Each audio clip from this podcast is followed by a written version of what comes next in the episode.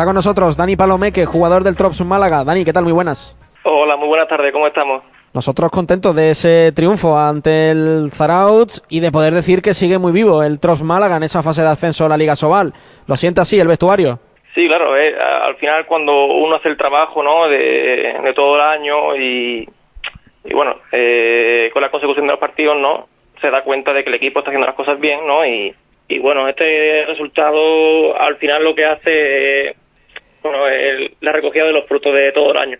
Un año bonito, ilusionante y que todavía no ha terminado, ¿eh? que quedan varias jornadas para intentar estar en esa élite. ¿Cómo fue el partido, Dani? Fue duro, pero bueno, yo creo que sacó una buena versión el equipo, vuestro equipo.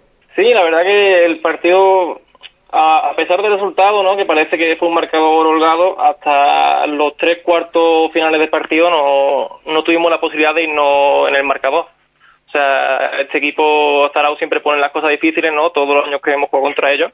Y bueno, al final no pudimos ir en el marcador. Se ajusta cada vez más un poquito la clasificación, fueron dos puntos de oro, queda todavía mucho por decidir, pero encima esta jornada, José Galindo, como se van a enfrentar rivales que están por encima del Tros Málaga, es clave para arañar posiciones. Sí, muy buenas, Dani, ¿qué tal? Eh, estamos echando aquí un ojito a la clasificación y bueno, estáis con 12 puntos, a 3 de Cisne, que es el primer clasificado.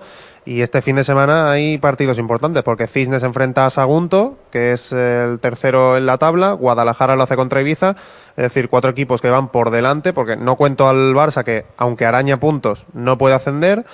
Cuatro rivales que tenéis por delante que, que se pueden dejar puntos, dos de ellos, y que podéis aprovechar, ¿no?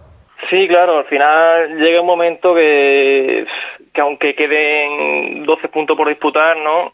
Te das cuenta de, de que la diferencia de puntos no, no es tanta, ¿no? Desde el primero hasta, hasta el octavo, me parece, solo hay una diferencia de, de cuatro puntos, o sea, dos partidas. En el momento que falles, ¿no? Que no cura ciertos detalles, puede o, o irte en la, la clasifica, ¿no? O, o estar arriba. Claro, y este fin de semana tenéis un partido que realmente, por tabla clasificatoria, puede parecer que es eh, menos complicado ¿no? que el que tienen los rivales de por delante, pero al final San Pablo Burgos está solamente un puntito por detrás. Sí, al final lo que te he dicho antes, todos los equipos a esta altura eh, luchan por, por llegar a, a esos tres primeros puestos, ¿no? Eh, como te he dicho antes, solo lo separa del primero al octavo cuatro puntos y en el momento que, uno falle, eh, se va abajo. Y personalmente, ¿cómo te encuentras tú? Porque le hemos preguntado ¿no? a todos tus compañeros que han pasado por aquí, eh, tú juegas en el extremo derecho, eh, es una posición que, oye, hay pocos, por así decirlo, tú sabes, en este deporte que sean zurdos y tal, los que lo sois y tenéis ese privilegio, pues soléis destacar más. ¿Cómo te encuentras tú durante la temporada personalmente? Bueno, personalmente no, no ha sido mi mejor año, ¿no? Eh, he tenido dos lesiones, una, la segunda ya fue prácticamente directo al quirófano y bueno, poquito a poco intento volver a la dinámica. Ya, ya estoy empezando a andar, ¿no? Hacer carrera y, bueno, pues con muchas ganas de volver.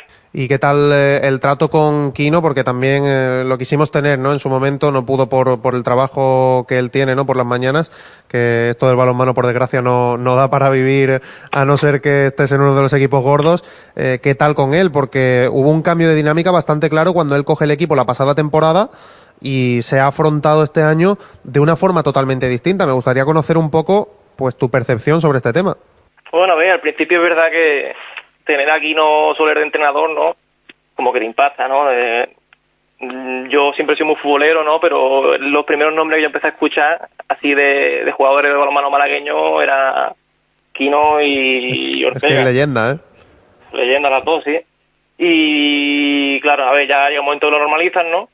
Pero vamos, se nota que tácticamente es un fenómeno, ¿no? De que ha sido jugador y bueno, al final pues sabe dirigir el vestuario y la plantilla bueno, determinante en los últimos meses de temporada y para gestionar el club. Pues eh, Dani, mucha suerte, ¿eh? A darlo todo en este tramo final de competición. Vale, muchas gracias, encantado.